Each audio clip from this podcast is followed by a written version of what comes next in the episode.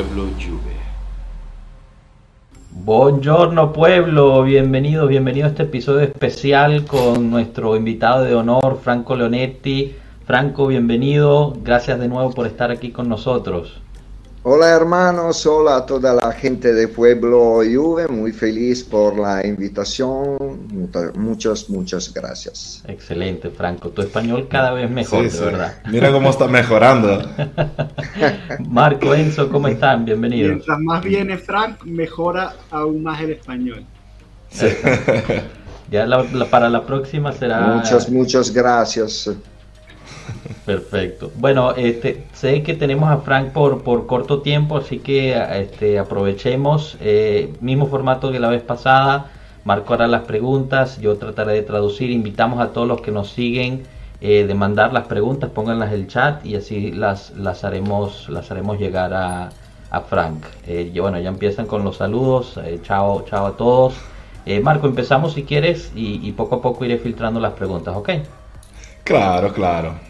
Antes que nada, yo también quiero agradecer a Franco por estar acá con nosotros y claramente es un buen momento. Llamamos a Franco a ver si, si aceptaba la invitación, básicamente por todo lo que pasó en las últimas semanas y en primer lugar la bomba de la no renovación a Dybala. Entonces eh, tenemos eh, muchos escenarios ahora de aquí en adelante sobre cómo ha ido eso y, y cuáles serán cuáles serán las consecuencias eh, de todo eso. Así que yo claramente quisiera empezar con, eh, con una pregunta que me parece interesante, es un tema que, que tocó Tato durante la última live, que fue, según ti Franco, ¿cuándo fue el verdadero momento en que la Juve tomó la decisión de no renovar? Porque según todo lo que nos han contado, en octubre la renovación era cosa hecha.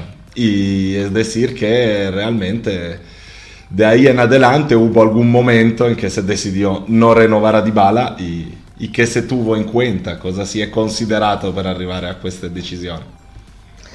Beh, intanto va detto che personalmente io adoro Dybala e lo avrei voluto nella Juventus, però il Dybala di due anni fa cioè il Dybala che comunque giocava, che aveva un certo tipo di rendimento, che non era fermo ai box per problemi fisici. Dybala degli ultimi due anni purtroppo gioca poco. Gioca poco non per decisioni degli allenatori, ma, ma perché ha dei problemi fisici e, e spesso si, si ferma.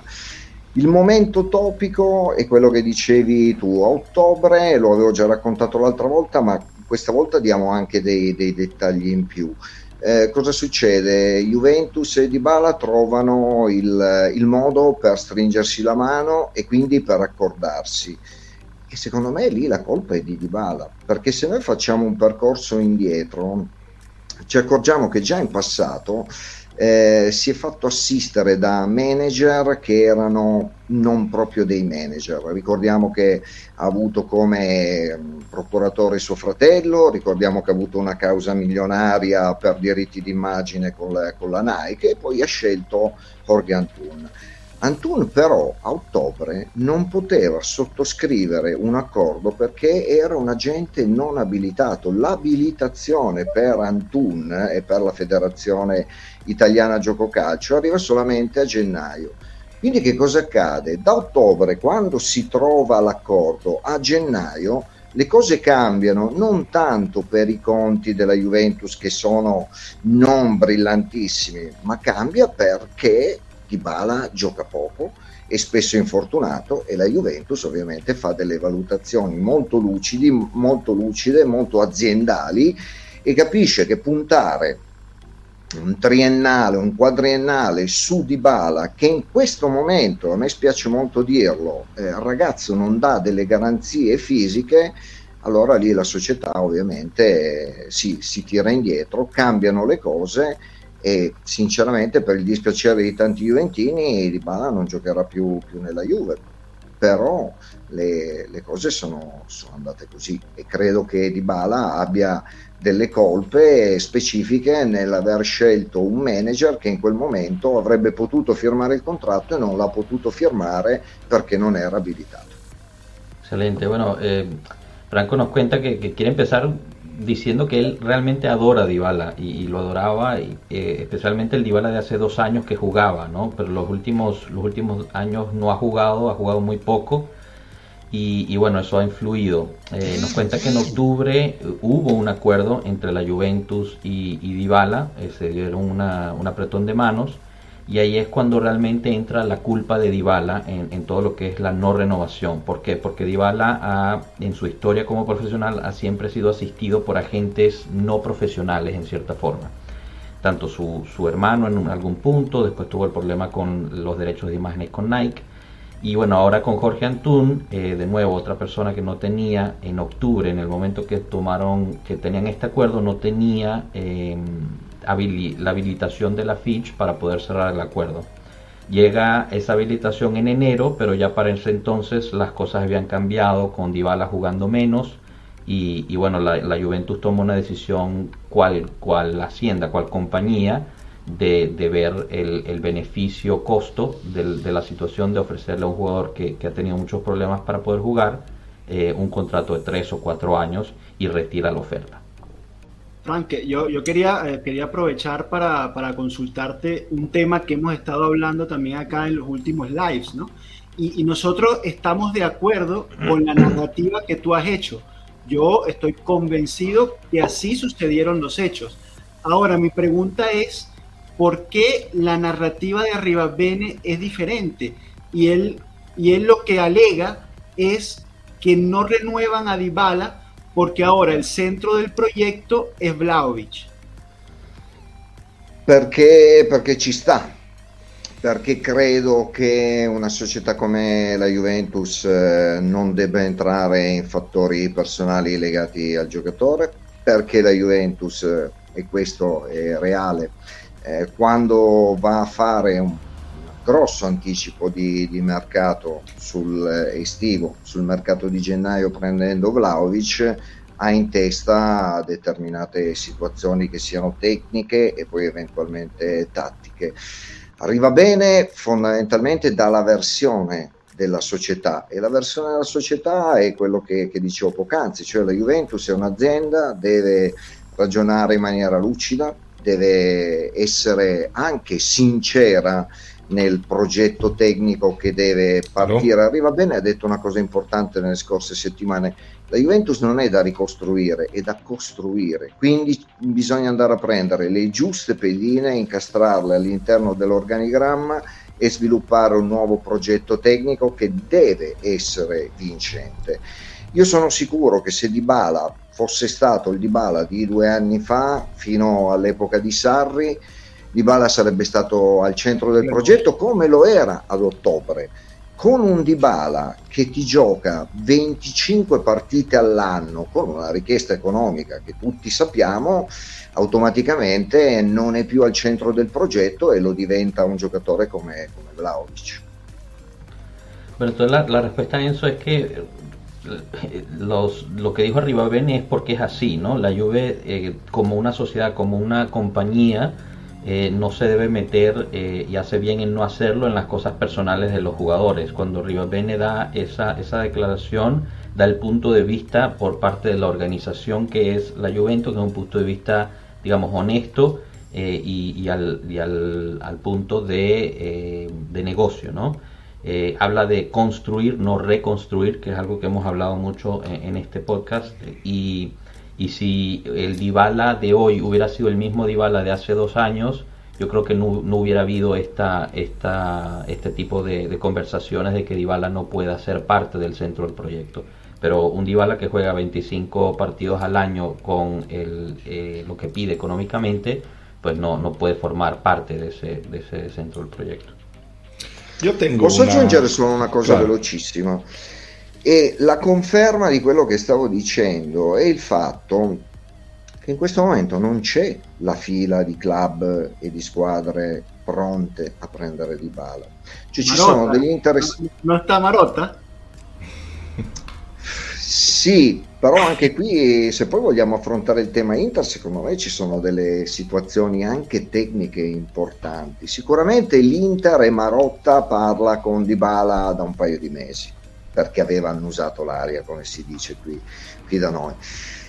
c'è qualcosina in Spagna, però non ci sono 5-6 top club che si strappano le vesti e i capelli per andare a prendere Di Bala. Questo dimostra... Y, y dispuestos a comprar Dybala a estas condiciones, perché Dybala esatto, pide mucho. Esattamente, perché sono poi le condizioni, cioè Dybala vorrebbe un ingaggio da top 7,5, 8 più 2 di bonus però le garanzie fisiche quali sono? A me spiace per il ragazzo perché io adoro Dybala e lo avrei visto e voluto sempre nella Juve, ma a queste condizioni secondo me diventa difficile anche per altri club. Poi se vogliamo parlare direttamente di Inter me lo dite e approfondiamo un paio di cose.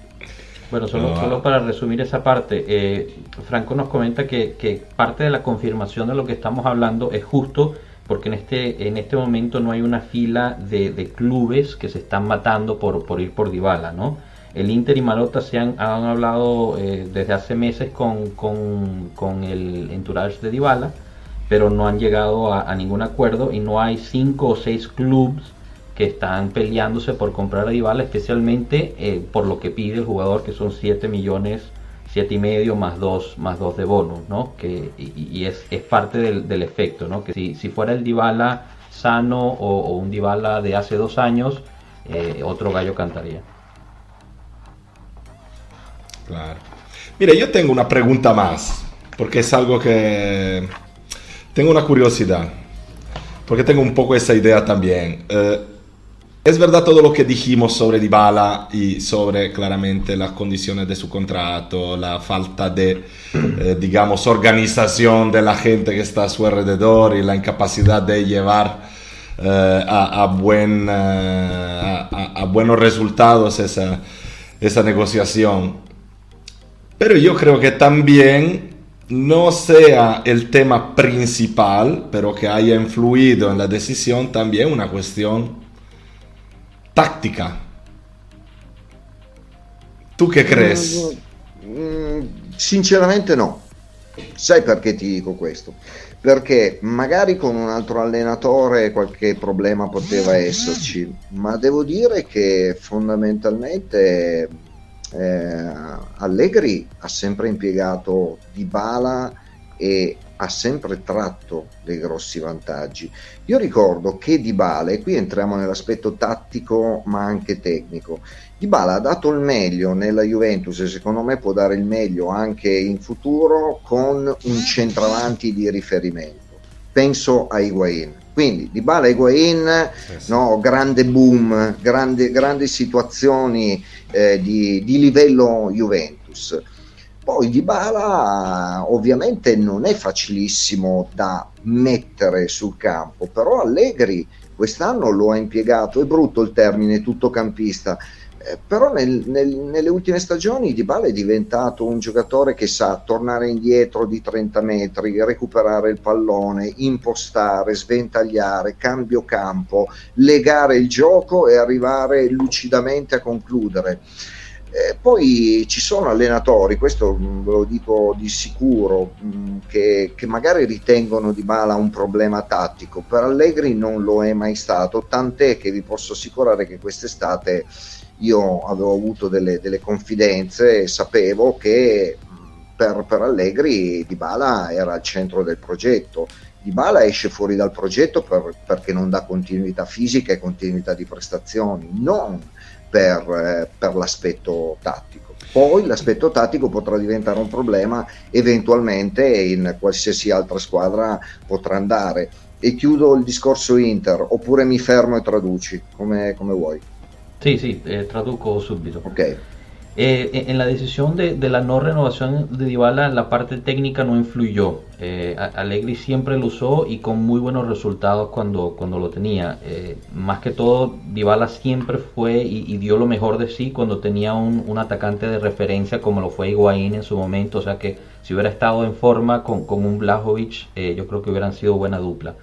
Eh, en el verano, Frank recibió confirmación de que para Allegri eh, Dybala era el centro del proyecto en ese momento y, y deja de serlo y, y, digamos, no es, no es renovado por situaciones físicas de salud, no por una situación eh, táctica. No, aggiungo questa cosa dell'Inter, visto che avete tirato fuori il discorso di, di Marotta. L'ho già detto, Marotta parla da due mesi con Dybala, però attenzione a pensare che l'Inter prenderà sicuramente Dybala. Uno, per una motivazione puramente di dinero, di, di soldi, perché costa, io ho parlato prima dell'ingaggio e l'Inter secondo me per ingaggiare Di Bala deve vendere qualcuno, penso a Lautaro Martinez. Seconda cosa, per ciò che citavo poc'anzi, Di Bala nell'Inter avrebbe bisogno di un centravanti pure, non di Geco. Geco è un centravanti anomalo, torna indietro, recupera pallone, imposta e poi eh, si fa trovare anche in area e quindi sono due problemi non di semplice soluzione. Poi magari andrà all'Inter io personalmente credo che Dybala possa andare in Spagna o comunque all'estero. Lo que nos comenta Frank en términos del Inter y Marotta, que sí, en efecto, han, han, estado hablando por meses, pero, pero digamos, no es algo ya hecho ni, ni, mucho menos, porque para que Dybala llegue al Inter es una cuestión también de dinero, ¿no? Eh, cuesta mucho dinero, pide mucho, y para que el Inter lo pueda llevar eh, tendría que vender a alguien, eh, por ejemplo, un Lautaro Martínez, entonces están dispuestos a hacer ese sacrificio.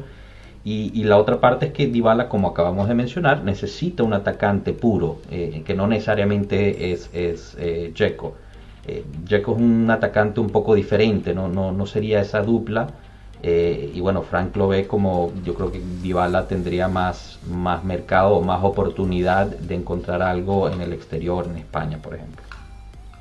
Y hablando, hablando de eso, les, quería preguntar un poco también a, todos, ¿no? Eh, quizás eh, Joshua y Marco más dando una opinión y Frank con alguna información adicional para completar, ¿no? Pero ¿cómo se imaginan ahora la Juve del futuro o el ataque de la Juve del futuro? Es decir, Chiesa por alguna de las dos bandas, con Vlaovic de 9 y otro extremo, o más bien un Chiesa haciendo de segunda punta al fianco de Vlaovic y ya luego el resto todos hacia atrás. ¿Cómo, cómo se lo imagina? ¿Cómo nos lo imaginamos? No, io mi immagino un 4-3-3 mm, la Juventus il prossimo anno, quindi con i tre davanti, eh, quindi Chiesa a destra, eh, Vlaovic ovviamente al centro e attenzione nos, falta, nos falta uno, ¿no? Nos falta uno a sinistra, nos falta uno en la izquierda. Tu sí, amigo Enzo, tu amigo. Ojo, attenzione a Morata, come dice Frank. No, por, no, sì, sì, sì, attenzione a Morata perché da quello che mi risulta la Juventus sta lavorando da, da parecchio, insomma dal, dal 2022, diciamo da gennaio per cercare di riscattare Morata dall'Atletico di Madrid. Chiaro, non a quelle cifre, non a 35 milioni. La Juventus, se riuscisse a chiudere per il riscatto di Morata intorno ai 20, sarebbe, sarebbe l'ideale però arriverà sicuramente un, un, esterno, quindi non un clone, una coppia di Dybala no? che possa fare il trequartista, ma secondo me la Juventus, almeno dalle notizie che ho, può andare più su un esterno. Sarebbe molto importante avere un esterno di sinistra, perché dico questo? Perché eh, l'altra sera ero in tv e mi dicevano ah beh mm, Chiesa a sinistra. No Chiesa deve giocare a destra. Ma non lo dico io, lo ha detto lo stesso Massimiliano Allegri, Chiesa rende molto di più sulla destra e Morata a sinistra può giocare, però eh, serve secondo me un esterno che possa, possa sicuramente fare delle, delle, cose interessanti. Quindi il mercato della Juve si orienterà su un, su un esterno di, di, sinistra o comunque un esterno che possa giocare sia a sinistra che a destra. Perfecto, traduzco rápidamente. Eh, Frank piensa que la Juve del, del, del, año viene va a ser un 4-3-3. Con el plantel que tenemos ahorita sería Chiesa por derecha, Blajovic y Morata por izquierda, aunque a Enzo no le guste. Eh, pero y, tiene confirmación desde que desde enero la Juve ha estado trabajando para rescatar el, la ficha de, Morata siempre y cuando sea a una rebaja, ¿no? A, los 35 millones previamente acordados no, no, no terminaría. Y, por último, Chiesa realmente debería jugar por derecha. El mismo Max Allegri lo ha dicho y, ya, digamos, e, es donde mejor, eh, mejor puede, puede trabajar, especialmente si se queda Morata que cubre la izquierda pero la Juve ha estado trabajando y esto es una confirmación que nos, que nos da Franco de, sus, de sus propios, eh, digamos, contactos. ha estado trabajando por, por comprar un externo izquierdo justo para que cubra esa, esa área. Aprovecho también para saludar a, Stephanie que, que, manda saludos y a poner algunas de las preguntas que están mandando nuestros amigos. Por ejemplo, lo, ven, lo ves, ¿no? Eh, nos manda tres preguntas, Frank. A ver, la primera, si al final de temporada las cosas van bien para la Juve y Dybala, ¿podría existir una reconciliación y renovación o está totalmente roto? No, no. sono lapidario, no. È finita la storia tra Dybala e la Juve, purtroppo ma è finita. Se acabó la historia entre la Juve y Dybala, perfecto. Número 2, Zaniolo, ¿es verdad o solo rumor?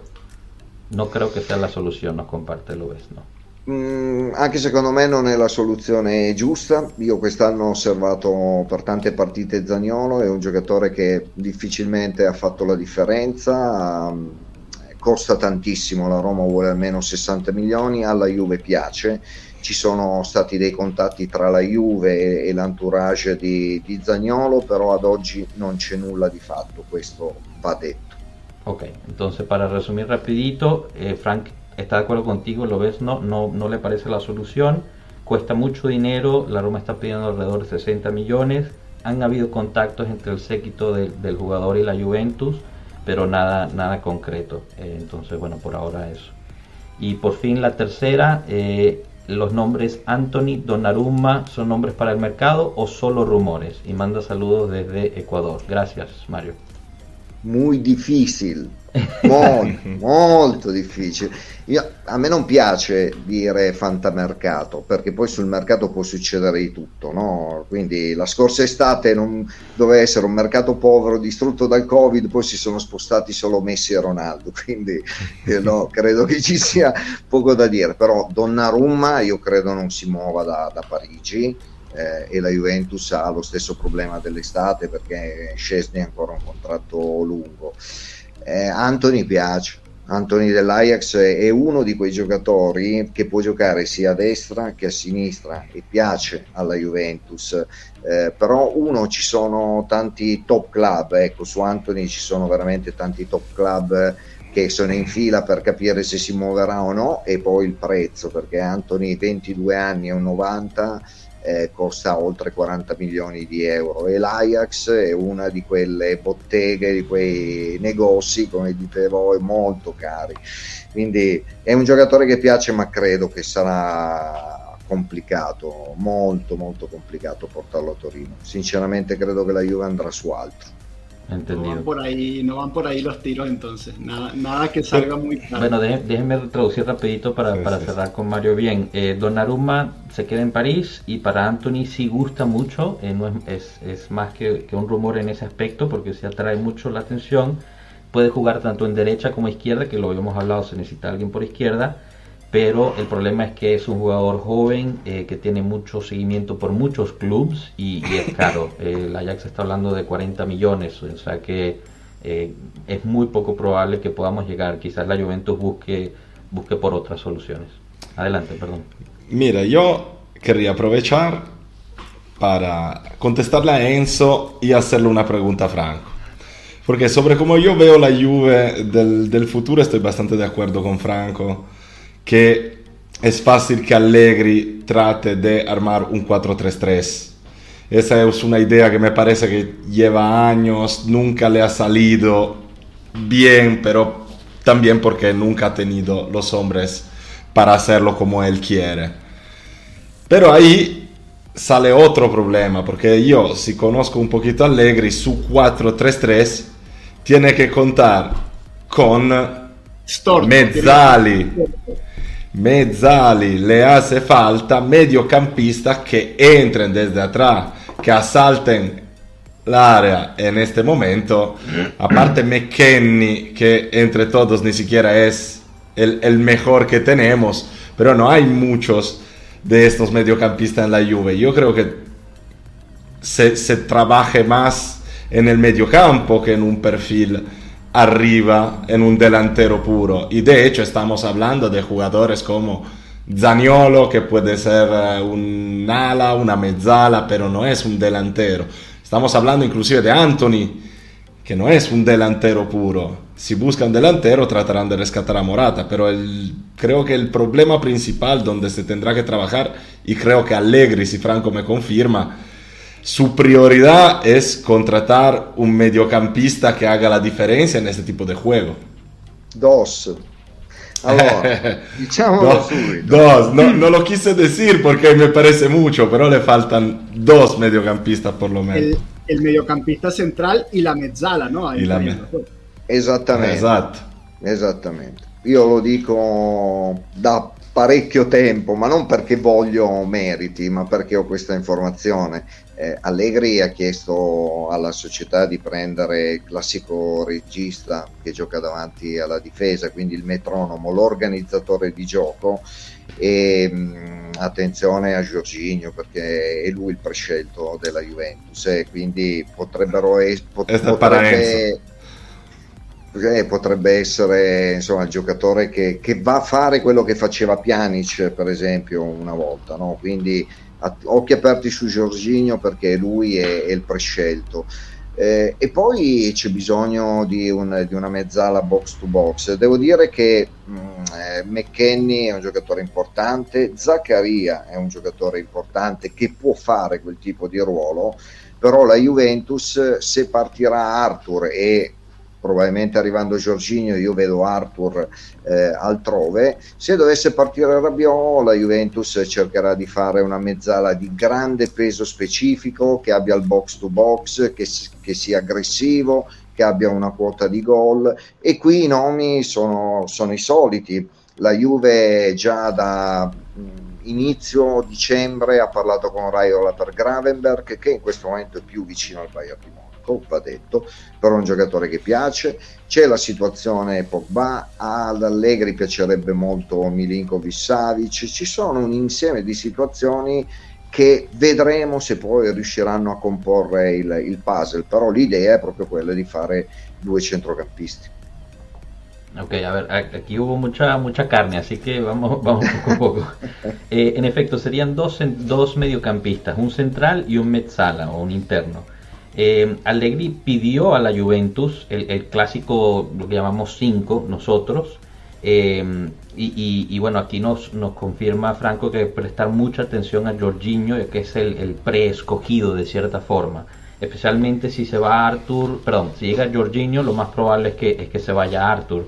Eh, así que bueno, en ese, en ese aspecto sería eso. Y el otro sería un interno de, de box to box, eh, por ejemplo, tenemos a, a Zacarías, que es un jugador importante, eh, igual McKenny, pero, pero la Juve, especialmente si se va a Rabiot, buscaría a, eh, a un peso pesado, ¿no? un nombre importante. De los que se han escuchado es Gravenberg, que, que, ya lo sabemos, es uno de los rumores que más se ha escuchado, pero ese está ya más cerca del Bayern Monaco en este momento. Pogba sería el siguiente y, una nota aquí que nos da, Frank que no sabíamos es que eh, el Allegri gusta mucho de, de Sergio Milinkovic Savic, ¿no? que, mm. siempre fue rumor, pero no teníamos esa confirmación que era algo que, que Allegri había, había querido.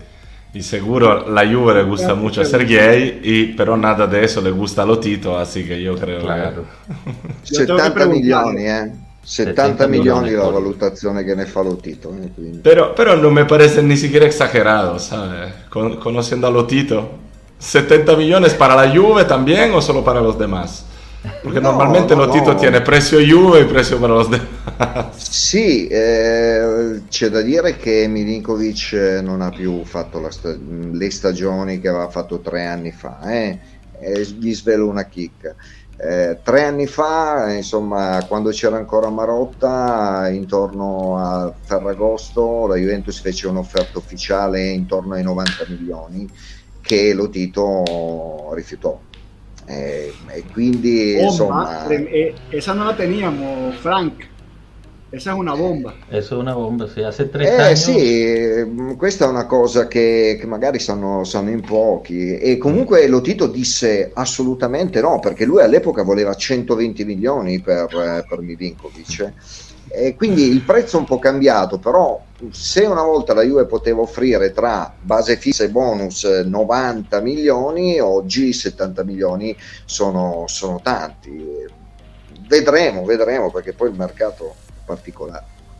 a ver, eh, traduzco la bomba para, para el resto. Hace tres años, Frank nos comenta, y muy poca gente sabe esto, cuando todavía estaba Marota, hizo una oferta oficial por Milinkovic Savic a la Lazio eh, de 90 millones, la cual la Lazio rechazó porque Lotito quería 120 millones. Hace tres años la, la Juve se podía permitir una oferta de ese, de ese espesor, hoy en día 70 millones quizás, quizás serían bastantes. Enzo, yo sé que, que querías sí, meter no, algo yo, ahí. yo tengo una preocupación. Yo tengo una preocupación, Frank, porque nosotros te leemos eh, eh, en Twitter, eh, te escuchamos cada vez que estás en, en, los programas y tú has hablado de este tema de Jorginho. Y a mí me preocupa porque yo siento que Jorginho no es el 5 para el juego de Allegri, no es el regista para el juego de Allegri. Allegri busca juego más en largo, busca un jugador más físico, que corte también balón, que tenga juego defensivo. Y a mí Jorginho me parece un, jugador estilo Arthur, de buen control de balón, juego corto, pases cortos, no defiende mucho, no verticaliza, que es una de las cosas que, eh, que le criticamos a Arthur. Jorginho es un poquito más de lo mismo, un nivel superior, estoy de acuerdo, pero el estilo es ese y no me parece el estilo Allegri. Mi verrebbe da dirti, vatti a vedere la verticalizzazione pazzesca di due settimane nell'ultimo turno di campionato del, del Chelsea che fa Giorginio per un suo compagno che poi va in gol. No, Giorginio secondo me non può essere accomunabile ad Arthur. Arthur lo stiamo vedendo nella Juve, è un giocatore che si può rispettare, che io rispetto molto, però non ha nessuna caratteristica da Juve. Giorginio è un giocatore che ti fa girare la squadra, che imposta, è bravo sul corto, è bravo anche sul lungo, verticalizza, è un giocatore che può tirare le punizioni, cioè ha delle caratteristiche sicuramente diverse da quelle di Arthur e di un livello nettamente superiore. Eh, Allegri perché vuole il regista? Perché si rende conto che questa squadra eh, ha un centrocampo che non si alza, non si abbassa, non palleggia, non sa addormentare le partite oppure dare le, le scintille per ripartire. E tutte queste caratteristiche il centrocampo della Juve quest'anno non ce l'ha. Giorginio è, uno, è un giocatore che secondo me può, può, fare tutto ciò. Poi è chiaro che l'ideale per me sarebbe Frankie De Jong del Barcellona, ma il Barcellona non lo vende. Bueno, para, para resumir, eh, Frank le, le, recomienda a Enzo que vaya a ver eh, el último partido del Chelsea hace dos semanas para ver las verti verticalizaciones de Jorginho que llevaron a gol. Eh, él, él, dice que no se puede comparar realmente a Jorginho Arthur, es, es otro nivel. Eh, hace rotar el equipo, tira tiros libres, que es algo que nos falta, por cierto. Verticaliza, eh, le da otro nivel al mediocampo y Allegri lo quiere justo por eso, lo quiere en ese, ese rol de 5 para que el, el, mediocampo en resumen sea más inteligente, sepa cuándo bajar, subir, eh, dormir el partido, encenderlo, darle chispa cuando lo necesita y eso, y eso lo ve en Jorginho. Yo sé que le prometimos a Frank 30-35 minutos, pero antes de, de, dejarlo ir me gustaría saber sobre el resto de las renovaciones, ¿no? Se ha hablado mucho, eh, quizás algo rápido, ¿no? Sabemos que quizás que Cuadrado y, De Chillo están cerca, mientras Bernardeschi está muy lejos, pero no sé si nos quieres confirmar o, decirnos del resto. Sé que Perín al principio estaba cerca y ahorita está dudando, no sé, no sé qué tengas. Allora, sui rinnovi ci saranno delle, delle novità nelle prossime settimane. Allora, Quadrado è praticamente fatto, eh, deve essere annunciato. Eh, De Sciglio mi risulta che sia fatto, anche qui io avevo anticipato un po' di tempo fa, voi mi seguite su Twitter, quindi è inutile che vada a dirvi la data, lo, lo, lo sapete. Per In eh, ci sono delle ottime possibilità che, che rimanga, eh, a meno che non cambi idea all'ultimo momento e decida di andare a giocare, cioè che gli arrivi un'offerta da parte di un club, penso alla Lazio piuttosto che il Torino, eh, dovrebbe rimanere perché alla Juve si trova bene con Allegri, con, con lo staff, con la società, con, con i compagni. Chi è eh, chi ha una situazione più problematica è sicuramente Bernardeschi. La Juve ha offerto un eh, contratto a ribasso tra i due e mezzo al massimo i tre. Lui vorrebbe i soldi che, che percepisce fino a, a, giugno, cioè almeno 4 milioni. La Juve ha già fatto capire che così non sarà, la Juve sforbicerà, cioè taglierà il, il tetto ingaggi. Vi do questa notizia, il salary cap della Juventus del prossimo anno sarà 7 milioni, 7 quindi chi arriva al massimo prende 7, poi ci sarà eh, eh qualche eccezione, no? ovviamente Delict prende già di più, ah. però la Juve ha intenzione di, di tagliare questi, questi, costi, quindi Bernardeschi ad oggi se non si riduce, se non riduce le richieste parte, parte a giugno mh, mm, a zero, se invece dovesse ricredersi potrebbe rimanere perché Bernardeschi è ottimamente considerato sia da Allegri che, que, que da, dalla società. Perfecto, gracias eh, Frank. Entonces las novedades eh, las tendremos en las próximas semanas. Cuadrado está prácticamente hecho, solo falta la firma. De Chilio igual, si seguimos a Frank sabemos en las fechas para eso. Perín, grandes posibilidades de quedarse, a menos de que al, al final le llegue una oferta que, digamos le cambie de parecer Bernardeschi, en cambio, es el que está más lejos. La Juve le ofreció un contrato nuevo de 2.5 a 3 millones por año. Él pide 4, la Juve dijo que no.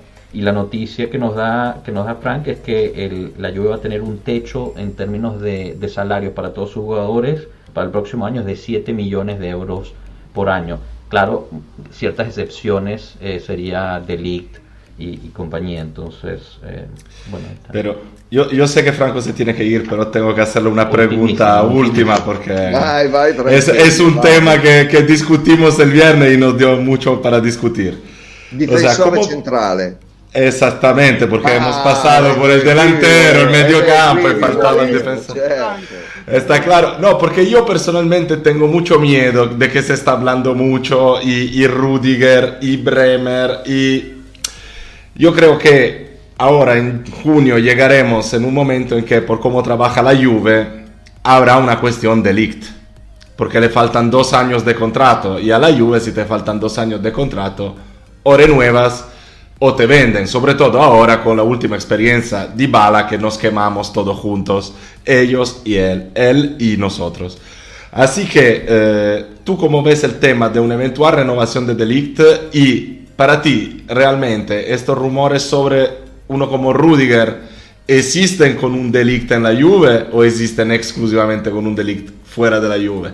Y de ser así, la probabilidad de estar estudiando un plan B en el caso en que Delict se vaya empieza a ser una, una idea que no, de no descartar. No, la Juve valuta un piano con Delict quindi Rudiger, i Bremer, gli eventuali Koulibaly. Y entonces hay uno che sopra che potrebbe essere uno... Ma io sinceramente mm, non, non credo che, mm, che, che Delict partirà per un motivo semplice perché la Juventus ha un piano tecnico importante, lo ha già fatto capire a gennaio prendendo Vlaovic, prendendo Zaccaria, cioè la Juve sta costruendo una squadra per andare a vincere in Italia e essere competitiva in Europa. Eh, a meno che non arrivi un'offerta pazzesca, straordinaria, 120-140 milioni, la Juventus considera Delict un giocatore che rimarrà. A fianco a Delict, però, bisogna andare a prendere un centrale difensivo. Su Rudiger è tutto vero, non c'è nulla di fatto. La Juve su Rudiger, piace molto, però Rudiger, per esempio, anche oggi ha avuto dei colloqui col Barcellona, cioè essendo a parametro zero è un giocatore appetito da tanti club. La Juve quest'anno è stata colpita fortemente, impressionata da Bremer e Bremer è un giocatore che la Juve altro che se vorrebbe fare. La Juve con il Torino ha due leve su cui giocare. Ovviamente Mandragora che ha praticamente un obbligo di riscatto entro il 30 giugno 2022 e consentirebbe 9 milioni più uno di bonus di incasso alla Juve. Quindi Mandragora potrebbe fondamentalmente essere lasciato gratis al Torino e scalare il prezzo. E poi c'è Gatti perché la Juventus a gennaio ha scippato letteralmente alla fine Gatti al Toro, giocatore che aveva già parlato con Juric, cioè parlavano, parlava già da Granata e potrebbe girarlo al toro, quindi sarebbero 20 milioni da scalare sui 35 del valore di Bremer e la Juve ha queste carte da giocarsi. E se poi dovesse partire Koulibaly dal Napoli, che probabilmente non rinnova, la Juve ascolta, sente e vede. Però quello che ho scritto su Twitter lo confermo da questo tris Bremer, Rudiger e eventualmente Koulibaly arriverà il difensore centrale da affiancare a Delict il prossimo anno. E in tutto questo Bonucci? Beh, Bonucci e Chiellini rimangono, però Bonucci mi sembra che quest'anno purtroppo abbia avuto tanti problemi fisici. E quindi se la Juve no, parte con 5 centrali difensivi io credo che non, non sia grasso che cola, eh, perché abbiamo visto tutte le problematiche avute quest'anno. Quindi. Però no, non si ritira Chiellini, entonces se queda. Ma non, non, ci sono notizie. Tra l'altro, mh, Chiellini ha un rapporto tra, talmente ottimo con la società che possono sedersi a prendere un caffè e, e, decidere se lui vuole andare in MLS o rimanere ancora un anno. Non, non è un problema quello, assolutamente. Bueno, perfecto. Eh, traduzco rapidísimo y ya podemos saludar a Frank, que ya lo, lo hemos mantenido demasiado. Eh, la Juve evalúa el plan a futuro con The no sin The Todo el plan técnico eh, eh, está construyendo un plan técnico importante, lo cual lo, lo comprueba con la llegada de Blajovic, Zacarías y por ende The debería quedarse.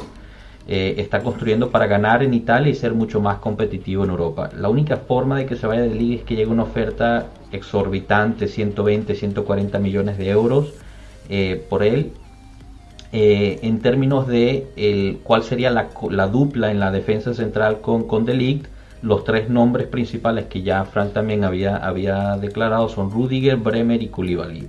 En el lado de Rudiger es verdad eh, que han estado en conversaciones, eh, están viendo la oportunidad, pero no hay nada concreto, no se ha hecho ninguna oferta ni nada. del Torino del Bremer, la Juve tiene dos palancas para utilizar en, términos de poder llegar a, él. La primera es Mandrágora, que, podría ser rescatado por 9 millones. La segunda es usar Gatti, que lo habían quitado, que eh, eh, responde a tu pregunta, Rafael de José, gracias por tu pregunta, por cierto, que serían 20 millones para poder llegar a, lo, que, a lo que el Torino evalúa a Bremer, que serían 30 millones.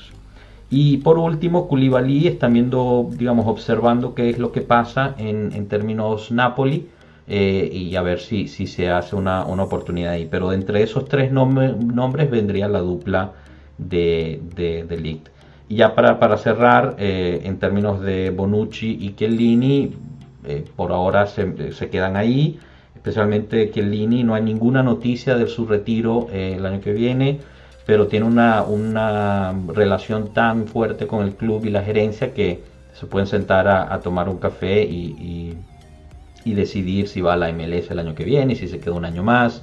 Eh, bueno, no hay que olvidar también que tiene, tiene su diploma eh, eh, que, le permitiría en cierta forma formar parte de una gerencia futura. Eso ya lo estoy diciendo yo, eso no lo dijo Frank. Pero, pero bueno, yo creo que tenemos que, que, liberar a Frank. De nuevo, Frank, mil, mil gracias. eres, eres de la casa ya. mil, mil gracias de verdad. yo creo que fue, fue muy rico y, bueno, de nuevo, este, cuando, cuando puedas, cuando quieras, eres bienvenido. Espero che lo hayas disfrutato tanto come lo hiciste la prima vez. No, per me è un grande piacere. La prossima volta parleremo poi di Alexandro e dei sostituti, ma avremo, avremo tempo. Per me è sempre un piacere essere, essere qui. Eh, ragazzi, vi saluto. Ciao, ciao a tutti. Hola a todos. Alla prossima volta. Hasta luego, Frank. Gracias. Gracias. Ciao, ragazzi. Ciao, ciao. Grazie. Ciao. Hola a toda la gente de Pueblo Juve. Gracias, grande. Gracias. Ciao. Grazie, Franco. Bueno, ahí, muy bien, diría, ¿no? Porque eh, no, no, no, nos puso otro, otro par de filetitos al fuego, Franco, ¿no? No, pero era máximo, Frank, de verdad. O sea, agradecimientos infinitos cada vez que viene, no, no, nos deleita con, con, sus informaciones, con su carisma, de verdad que mucho, mucho cariño para Frank. Totalmente. Al final nos dijo que para la próxima hablaremos de, de Alexandro. Nos la dejó picando con, con Alexandro. Mira, Frank, quiere volver. Él también Pero quiere que quiere volver y, y, sabe con quién está hablando, ¿eh? porque aquí claro. team, Enzo Marco. Exacto, yo creo que él ha escuchado los otros episodios y sabe que, que hay amor por Alexandro aquí en esta. Sí, sí, sí, no, y él practica su español también acá con nosotros. Viste que ahora ya nos entendió todo, o sea, no hizo falta en ningún momento traducirle la, la pregunta, ya él respondía directamente. A la próxima va a ser todo en español, vamos a ver. Tres, tres o cuatro, déjale tres o cuatro veces, sí. Pero no, me pareció interesante. ¿A ustedes no les pareció interesante ese tema de que reitera que habrá una dupla de centrales que será Delict más un nombre fuerte? Entre esos tres, ¿a quién, quién, ¿por quién irían ustedes? Entre Bremer, Rudiger y Koulibaly. y solo son, esos tres. Ah, son tres niveles diferentes, Joshua. Ya, ya, pero por eso, ¿cuál? Para mí, Rudiger es el, el, mejor de esos tres, luego Koulibaly y Bremer es el menos experto, ¿no? ah, tú dices. Pero, pero yo creo que cada uno tenga su, su plus eh, y sus menos. Eh, mira que Bremer lleva dos años impresionantes. Es verdad que le falta jugar a ciertos niveles y esto es eh, indiscutible, pero pero Bremer parece grande jugador. Lo que yo no creo es que, o sea, va a ser un poco difícil. Si realmente el Inter está en él, Bremer, si tiene otra opción, creo que no le haga eh, a los hinchas del Toro la... No sé, que vaya a la Juve, esa gente vive por eso y si él tiene la posibilidad de, de elegir, eh, no le iría mal tampoco ir al Inter. Yo, no sé, eh, eso, Marco, porque ya les hizo el favor renovando. Les hizo el favor renovando. Eso, eso es verdad también. Eh. Y hay el tema Gatti, lo que dice Franco es interesante. Y el hecho de que él haya renovado, igual puede ser también como un. Mira, el favor, ya lo hice. Pero lo mismo aplica para Koulibaly, que se va iría de Napoli para ir a la Juve. Ya recordamos lo que pasó. ah, no, claro. Y de hecho, a mí. No, no llegaría y de hecho, Koulibaly, es incluso el segundo capitán de, del Napoli. O sea, Yo, de hecho, Koulibaly es el que creo menos. Me parece, me parece difícil que uno como Koulibaly llegue acá. Yo, yo te digo, de eh, los tres, el más probable para mí es, Bremer. Simplemente porque Koulibaly realmente me parece un poco más lejos. Y Rudiger, la competencia por Rudiger y lo que está pidiendo, porque ya son dos fuentes diferentes que confirman que está pidiendo no solamente un salario muy alto, sino un bono para la firma altísimo. Sí, Rudiger está en situación hasta, o sea, todo, eh, todo, el, todo, el, todo el mundo está pujando allí, se irá con el, con el mejor postor porque al final le, da un poco igual.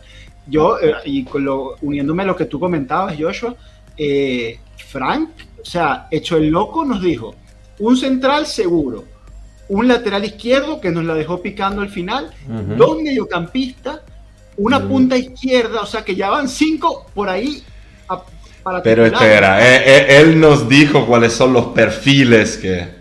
Luego nos dijo que lo compraremos todo. Yo creo que como siempre la Juve sabe perfectamente lo que le falta, pero que al final irá en el mercado buscando lo que consigue y tapando huecos con lo que tiene por otro lado. Yo creo que se esté demorando un poco también en las renovaciones porque quiere también un poco entender cómo va a sustituir esa gente. Creo que también la renovación de Cuadrado, a pesar de ser algo bastante natural, por, porque Cuadrado nos ha demostrado todo lo que, que puede hacer la diferencia en ese equipo. Pero es también el hecho de que no creo que sea tan fácil ir a buscar un lateral arriba que realmente pueda ir eh, siendo un sustituto de Dybala, aunque no sea en la misma posición. Y probablemente uno como Cuadrado te viene muy cómodo, Cuadrado, Chiesa, Vlaovic, Morata y a lo mejor eh, si encuentran algún perfil para ser de quinto.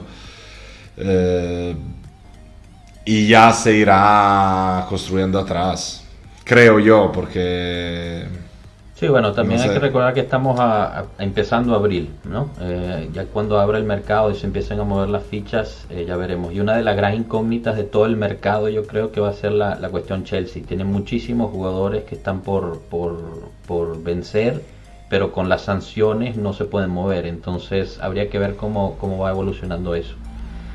Pero bueno, gente, yo creo que yo creo que pasamos un buen rato aquí con Frank, nos dio nos dio unas notas buenísimas. Si, si se perdieron el episodio, les recomiendo que lo que lo vuelvan a, revisar varias veces porque puso un par de bombitas ahí, así que así que está bueno.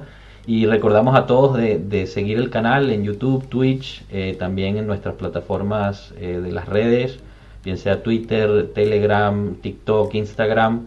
Únanse, estamos prontos a llegar a, mil en, Twitter y bueno, al llegar haremos una gran rifa, así que, que los esperamos ahí. Inviten amigos, primos, hermanos. Exacto, exacto. Después, después le cobran la, si ganan, si gana el amigo se los tiene que dar ustedes, díganlo. Pero bueno, yo creo que lo podemos dejar aquí. Eh. Marco Enzo, gracias de nuevo. Eh. gracias a ti, Josh. Nos vemos, nos vemos mañana otra vez con más Pueblo Juve. Claro. Mañana regresamos como todos los viernes aquí con, Pueblo Juve. Tendremos invitados desde Venezuela en este caso. Así que bueno, eh, ya lo veremos y hablaremos del derby de Italia, que bueno, Marco, solo hay un derby, ¿verdad? Derby de la mole. Claro, no, solo hay un derby. Ese lo pueden llamar el derby de Italia, pero cuando se habla de derby, el único derby es otro. bueno, hablaremos de eso mañana, así que nos esperamos ahí. Hasta luego, pueblo. Chao. Hasta luego.